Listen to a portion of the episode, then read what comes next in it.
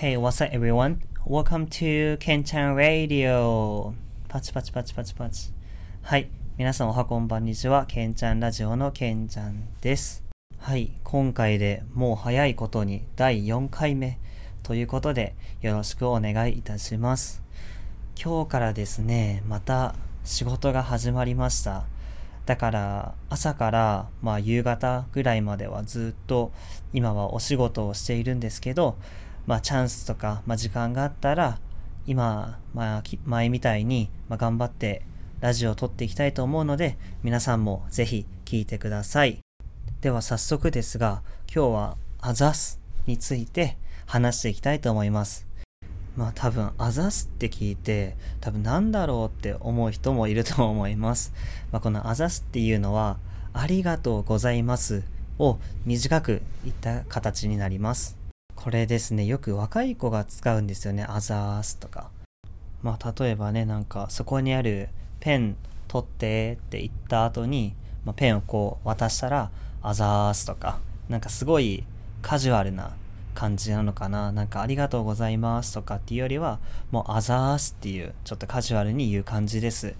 この皆さんの中になんか配給とかそのね漫画の配給とか、まあ、読んだりアニメ見たりしてる人はもしかしたら聞いたことねあるかもしれません。なんかよくあのひなた主人公のキャラクターがこの「あざーす」とかなんか言ってる言ってた記憶があるんでその他にもえっとね「あざます」って「ありがとうございます」「おねしゃす」「お願いします」「お疲れです」お疲れ様です。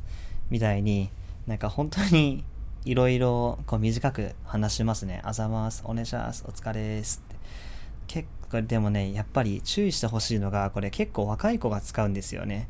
まあ高校生とか大学生とかが結構使ってるイメージで、で、これはね、なんか先生とか先輩とかには、まあ使わない方がいいです。っていうか使っちゃダメですね。これすごいカジュアルな言葉で友達同士とかでよく使われる言葉なので、はい、皆さんそこだけ気をつけてください。先生と先輩には使わないでください。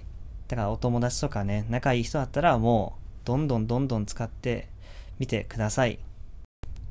じゃあ今日はちょっといつもより短めですけど、この辺で終わりにしたいと思います。最後まで聞いてくれて、あざしたこれありがとうございますって意味です。では、けんちゃんでした。ブログも読んでね。バイバーイ。